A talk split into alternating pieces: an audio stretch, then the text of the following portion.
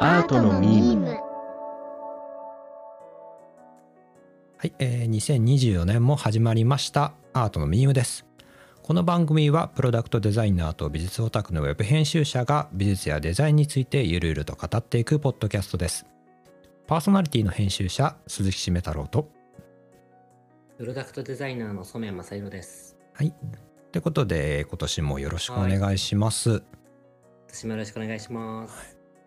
であの今年なんですけど、ちょっと「おめでとうございます」とはなんかなかなか言いにくい状況になってしまって、言いにくいですね。そうですね。年明けからね。年明けからうんまあ地震だったり事故だったりが続いて、はいね、うんこの開始の挨拶もちょっと迷ってはいたんですけれど、まあまずは、うんうん犠牲となられた方々にあのお悔やみを申し上げるとともにうん被災された全ての方々に心よりお見舞いをお申し上げます。はいはいま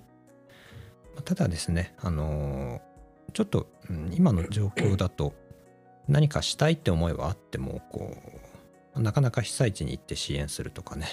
まあまあ寄付とかはできるんですけれど、まあ、ただこっちの方でこうはい社会って緩やかにつながって動いてるじゃないですか。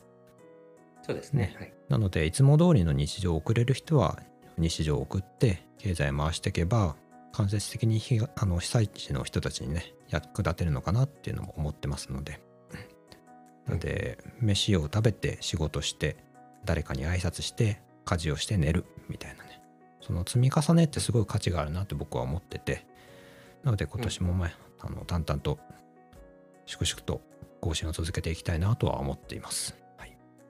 そうですね。はい。うんで、えーまず、えー今年初めのテーマなんですけれども、えー2024年に気になる美術展っていうのでやっていこうかなと思っています。はい。はい。はい、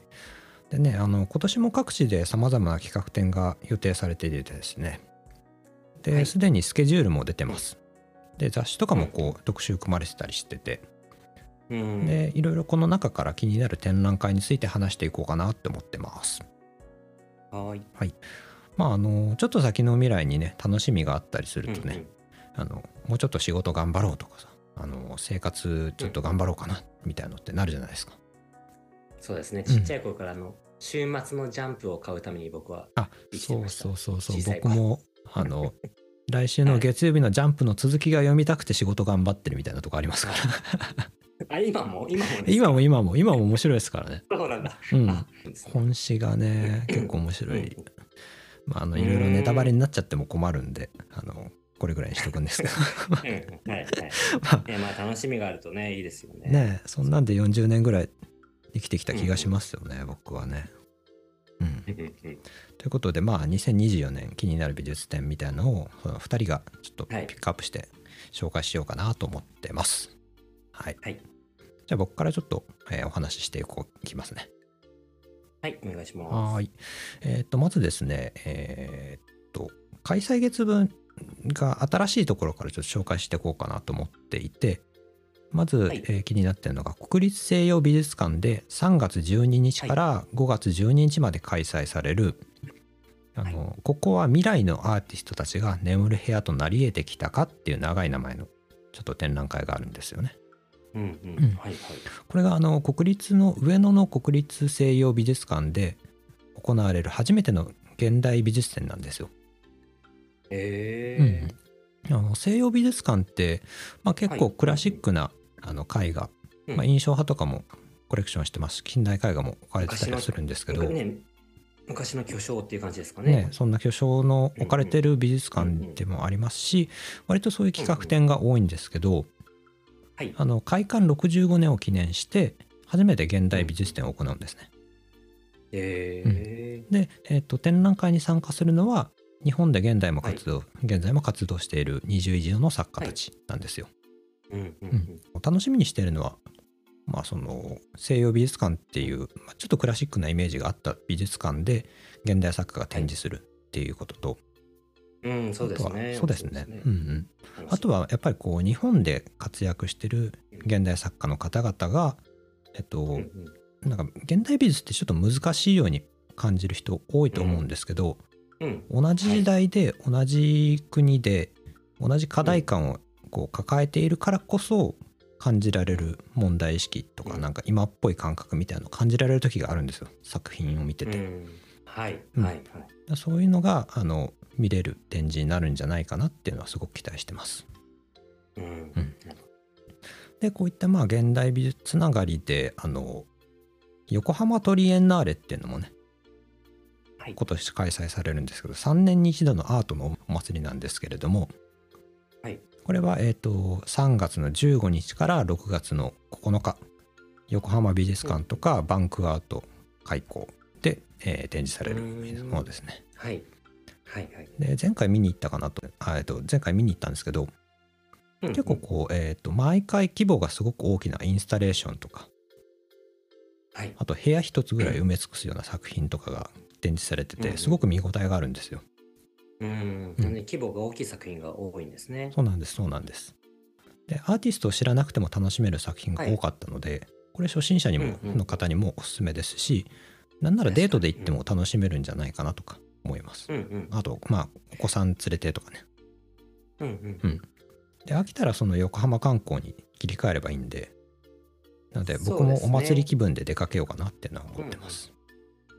デートとかでなんかちょっとあれ違うなって感じたらうん、切り替えればいいわけですもんそうねそうそうそうそう。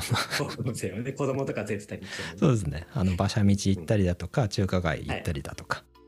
早めに切り上げてっていうのも全然できますしうんうん見たければもう本当にたくさん作品があるので3会場ぐらいでやってるんですかね、へー確かうんうんだから全部見て回ってっていうのも全然できますし複数の日に分けていってっていうのもできますし、うん割と面白いと思いますなるほどうんはいであとえーっとですねあの同じ3月30日から7月7日までやってる、えーうんこれがブランクー市本質をかたどるっていう、えーアーティゾン美術館あの東京駅の近くですね、うんこれねあのールーマニア出身の20世紀の作家ですねへえなんでピカソとかあとその辺りの作家たちと同世代ほぼ同世代の作家ででえーフルネームがコンスタンティン・ブラックー氏ですね。うんうんでロダンのアトリエとかにも短期間在籍していた彫刻家で,、うんでアフリカ美術に影響を受けて結構独創的な彫刻を作りましたっていう作家です。へうえで彼にあの鳥シリーズっていうあの彫刻があるんですけれど、結構パッと見はなんか黄金のサンマみたいななんか そういう確かに金色のシュッとしたシュッとしたなんか魚型みたいなその流線形の彫刻なんですけれど、オブジェ彫刻オブジェ、はいそうですね、はいうんで台座とかもブランクーシ手がけててで全体あーそのはい黄金のサンマだけじゃなくて全体を見て彫刻として見れるよううなん結構抽象的なものなんですけれどそうですねはいでこれがあのプロペラの型役とかまあみたいな見た目なんですけどはいこの曲線がすごく気持ちいいんですよスッとあーなるほどはいはいうんでうんさらに上にグッと伸びてくフォルムが緊張感があってかっこいいし台座もリズミカルでかっこいいし、ちゃんとこうこう彫刻があることでブランクーシはいの作品があることでそのい部屋の雰囲気が変わるというか空間を支配できてるんですよねあーほうほううんだからあのーその場がすごく非日常になるというかうんうんこれがあの、うえーんサイズも結構大きい大きそうですねこれね結構大きいですうんねだからねそういうのが結構いろいろ見れるので楽しみだなこう大理石掘ったような作品もあるんですかねこの人大理石掘った作品もありますし、えー大理石の、はえっと台座にその金属の、その鋳造の作金品属のオブジェと、うんうん真鍮の作品ですなんか同じ人に見えなくってその作品をあのー材質を変えるとねうんうんうんうんあの四角い男の人と女の人が抱き合ってるようなやつとかもありますし、はいうんううんんまあ、ただ見るとブランク時だなっていうのは分かる作品は結構多いですかね、うんまあ一貫してこうタイムレスな感じですよね古いんだか新しいんだかわかんないような感じがします ねちょっとプリミティブな感じも感じられるもうし、するしすごく新しい感じもするし、うん、それはやっぱそのアフリカ美術に影響を受けたっていうのがうん大きいのかなと思いますね。ううんん、その当時のフランスフランスで活動されてた方なんですけれどやっぱりその、うんえー植民地の影響、えーと植民地経営の影響でアフリカとか、まあ、ポリネシアとかから美術みたいなのが結構こう、はいゆ輸入されてきて、で美術家の間でそ、あの取引されてたらしいんですよね、うーん。まあ、そういったことがあってブランクーシュもやっぱり影響を受けてで新しい表現をと、うんうんまあ、あと,、えーっと次の展覧会なんですけど、はい。えーこれが、はいえー川鍋教教祭ですね川鍋教祭の展覧会です、え日本美術史に出てきましたね。ーそうです川ね辺出てき京さたん。はい。あの明治期の一番最後あたりに活躍した「餓鬼川鍋教祭」かける、えー、記載松は浦い武四郎はい。これが聖華堂美術、えー、聖華堂文庫美術館ですね、えーとうん春先の4月13日から6月の9日に開催される展覧会です、うんうん。まあ、あの我らがアイドルの川鍋教祭ですね、えーあとはい。 僕ら2人が大好きな川鍋教祭よかとったですよねそうですねはい。あと北海道の名付け親でもある探検家著述家でもある松浦武四郎をフューチャーした展覧会あ、北海道の名付け親なんですかうん僕は初めて知ったんですけど、えーこれでで彼が所蔵していはたあ、えーとまあはいアクセサリーみたいなアイヌなのかなあれは、はわからないですけど、はいまあなんかそういうのも展示されるとで、えーと目玉になるのへがー京祭の地獄極楽巡り図っていうのがありまして、はいでそれが全部はい展示されるんですよね、へえあ何何部何枚かの作品なんですかこうそうですね連連作作になっていなんて、うんうんへでえちらっと見たところやっぱりこう彼特有の奇烈な世界観だなっていうのがうんうん思えたので、ねこれが堪能できる展覧会だなと思って楽しみにしています。画力があって癖が強い人 ですねそうです ね。何でも書いちゃおうっていうはい人ですね。うん、なるほどはい、でえーっとまあここからはちょっと、えーなんだろうなちょっと短縮版でサクサクいこうかなと思うんですけど、年の後半には、あいいいえーっと田中一村の展覧会がありますね。これ東京都美術館で9月19日から12月の1日まであります。で、うんえー坂本龍一展かっこかりっていうのもこれも、えー東京都現代美術館で12月21日から、えー翌年の3月の30日まで開催されます。あのミュミュージシャンの坂本龍一さんそうですそうです。はいはいで坂本龍一展から、えーまあ、生前に残した大規模インスタレーションみたいなのを包括的に紹介する、まあ、過去最大、まあ、結構最大規模の古典だっていうのはうん紹介されてますね。うーんえー対する田中一村なんですけどこれ奄美大島で大島紬の職人を続けながら絵を描き続けた、まあ、近代の画家です。うんでこれも、えー、と幼少期から晩年までの大回顧展なので一気に作品が見られる。うんあー一村がねあのよかったら調べてみてくださいこうはい奄美大島のその極彩色の、えー植物だったりだとか魚だとか、さえー、と鳥だとかうんうんをうんこう描いた人ででこの人もこうすごく絵が好きなんだなって感じられるようなうん絵を描きますね。はいはいはいっていうような感じですけれども、えー僕からはこう以上なんですけれど次染谷さんのターンはにい行こうかなとはい、染谷のターンですねはい、染谷のターンです ハードバトルみたいですねしっかりやるならしっかりやりますとエンドフェーズ入りますとかねあんまりごめんなさい。にわかなんで詳しくないです。僕もね、今回いろいろ調べてみて、はいあのね、アートのミームを始,、ま、始めるまでその、そんなにこう、なんて言うんでしょう。意識して、うんなんかね、どういう展覧会があるとか、みんな、見たことなかったんですよ。はいあの駅とかに置いてあるパンフレットたまたま見てちょっと行ってみようかなとか、それぐらいの感じだったんで、はい初めてあの年間通して調べてみたんですけど、うんうんうん結構ウェブサイトにいろいろまとめてあるサイトとかあるんですね。ねありますよねねうんツイッターとかでもまあねその人とまとめてる人いますしねうんうんうん、でそういうのもまあ一通り結構最近通勤時間によく見てたんですけど、うん やっぱりねあのある程度単語とかあの人の名前が頭に入ってないと、うん全然わかんないんですよ正 直。そうっすよね誰だおめえみたいなこ今年今年僕の抱負正直に話そうなので、はいちょっと正直に言うんですけど、うんうあんうのんそう全然スマホの写真だとちっちゃいんですよね あの、大きさもねだから全然正直に言うと分かんなくって、で結局素晴らしいまずまずそろそろそろそろ発表しなきゃっていう時間が近づいてきたんではい。あの僕いつもよく聞いてるあのポッドキャストの番組で、はい。あのオニオンラジオさんっていうあ、オニオンアラージトオ系さん。トーク番組の、うんはい、うオんニオンラジオさんの番組をよく聞いてるんですけどねも、僕ら二人よく聞いててね。あそういう、うんうんいいんですよすごくね。まあいいラジオで好きなんですけど、うんうんうん、うん。あのえっとねオニオンラジオさんの12月16日の回で、はい。えっとね川村さんがねはい。あのえっと紹介してた展示会があって、うんうんうん うん。それがねすごく良かったんですよあのあ行きたいなと思って文字それをのちょっと紹介す文字のあれですか。あ文字じゃないそれデザイン系文の字やのあつです違よう違う違うか。じゃなくてね、はいうんえっとね、えっと、アーティスト、日本のアーティストの方で、はいえっと、豊島康子さん。ああはいはいはいはいはい。日本人アーティストの豊島康子さんが、うんうんうえっん。と、東京都の現代美術館はいで、今、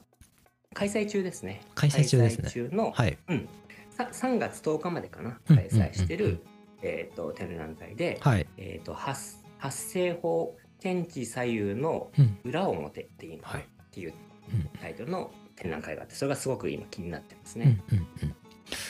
実はですねその展覧会、うんうんうんあの普段の川村さんと一緒に行ってきました。うんえ行ったんですか行行ったんですよ。 そうなんだ。あそうなんですよ。えーへでー見てきうて、んうんで、はいそうですねあのなんか解説があるとやっぱり楽しい展覧会かなっていうのとああはいはい。あと一定の法則性をこう見出すような感じで見るうんうとん面白いなって思いますね。ねこううん題材がね、うんあのー変わってるというか変わってないというかどどう言っていいかわかんないんですけど、うん本当に身近なものを、うんうあんのー扱って、はいえっと作品を作っててうんそれこそ本当にあの算数で使う分度器だったりとうか、んうんうんうんあと鉛筆とか、うんあとあの銀行のあの通帳とかはいありますね。あの、げね、あと,、えっとキャンバスでも、うんキャンバスの表じゃなくて裏っ側の,、うんあのああのキャンバス上貼り付けてる木の土台の部分だとか、はいそういう、えっと本来作品じゃない部分をうん作品にした、仕上げてるんですよね。うんうんでどういうふうなあの視点からその出来事をうんすくい上げて、うん作品に昇華させてるかっていうその当たり前のものが特別なものにこう変わる瞬間を、うんあの想像させるというかそうですね。あの、うんうん例えば、えー銀行に1,000円を預けてうんで、えっと、通帳をもらいますと。うんで、えーそのもらった通帳から即座に1,000円を下ろして別の銀行でうん1,000円を預けてでまた通帳をもらえますっていうのをもう何十回も繰り返すとかうんうんうんあとはあの、えー自分に届いた手紙の自分のこの名前だけを切り抜いて一つの紙に貼っていくとか、うんうんうんあと,、えー、とマークシートのその黒く塗りつぶすところ以外を全部黒く塗りつぶすとか、うんうん要は身近に転がってる素材をどうすれば、えーアート足りるものにできるのかみたいな実験をひたすらやってるような人なんですよね。そうですうんうね、ん多分僕自身がその芸術作品に求めてるものは多分なんか自分自身の固定観念をこう壊してくれるような、うんうんうんあの価値観をこう揺さぶってくれるようなものを多分僕は求めていて、うんうん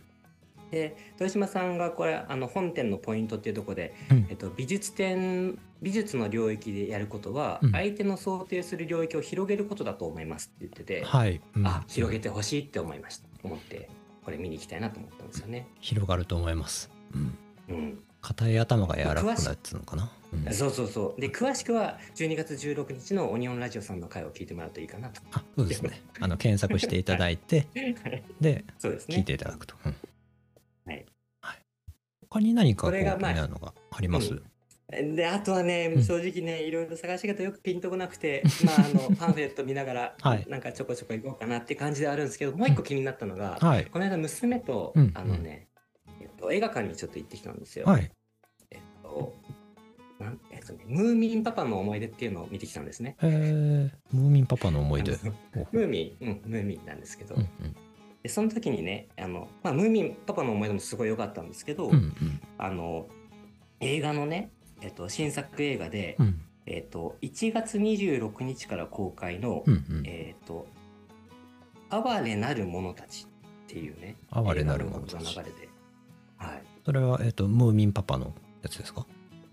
ではな くて全然ムーミンパークじゃないんですかじゃないんですねへえムーミンパーク始まる前に流れたんです、あの、予告が。はいはいはい映画とかで内容的には、うん内容的には結構ムーミンパパに近いかもしれないなとも思ったんですけど、うん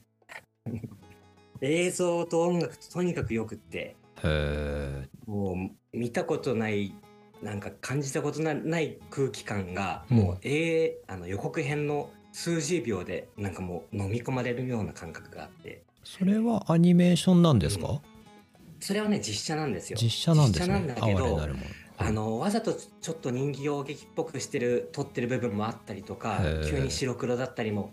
するのかななんかあのいろんな映像がとにかくすごく新しくも見えるし、すごくあの古典的なものにも見えるしなんはかごちゃ混ぜなんですよ美しいしい、うん醜いしみたいな本当になんかほう両極端のものがあの一枚のこう絵として調和している感じがして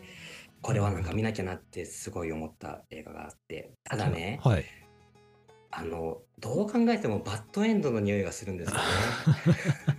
ねそれは一人で行くべきかもしれないですねあとあの気持ちが僕は最近なんかハッピーエンドを見たい気持ちがうん強いんですようんうんうんうんだからどうしようかなっていう感じなんですよねそれは映画館で見たいタイプの映画ですあ映画館で見た方が絶対いい感じなるほど映像と音楽が良かったんですよそれが本じ当ゃにあ引きずられる覚悟でもう飛び込むしかないんじゃないですかね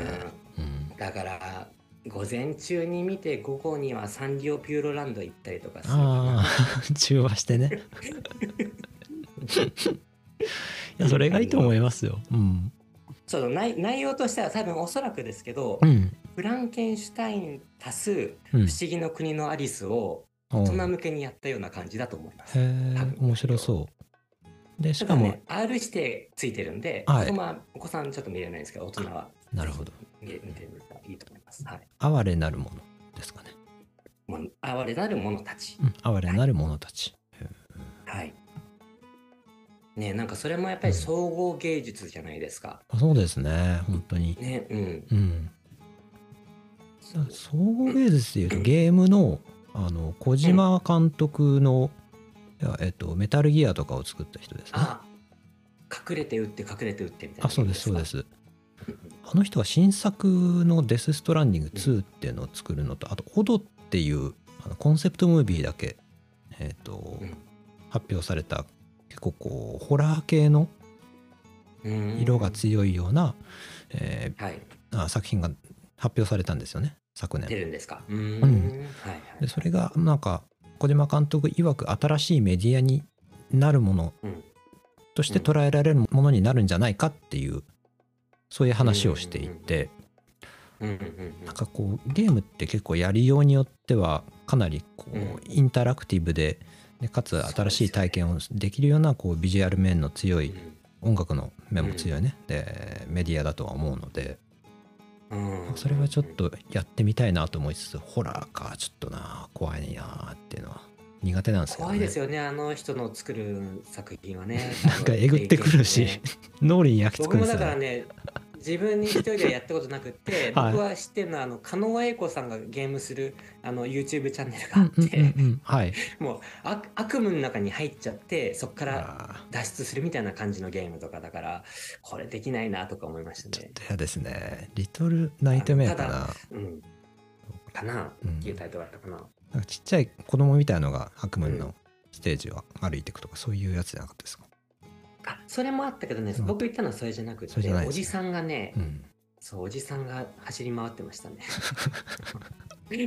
怖いおじさんですよねきっことね。もう怖い怪物に追っかけられて走りに。やだな。やりたくないな。なんか気になってやっちゃうんでしょうけどね。体調と気気持ち次第気分次第ですよね。うんそうですねなん。かそういう怖いあのグロテスクなものがなんか心地よい時もあるありますもんね癒し逆に癒しになるようなうんうんう時もんねうありますからんね。そういう時もねありますよね。うんうんうんまあ、うん、本当に体調次第かなっていう感じですかね。そうですね。じゃあこの辺りで一回まとめちゃいましょうか。はい。えーということでやってきましたアートのはいミームでした、えーこの番組ははい今年も毎週月曜5時頃に更新していますえー概要欄にご意見フォームも用意しましたのでえーご意見ご感想あとはこんなテーマを話してほしいなどのリクエストなどお便りも募集しておりますえーそれとよろしければチャンネルの登録フォロー高評価などもよろしくお願いいたしますではお相手は編集者の鈴木しめ太郎とプロダクトデザイナーの染谷正弘でした。では今週もありがとうございましたあ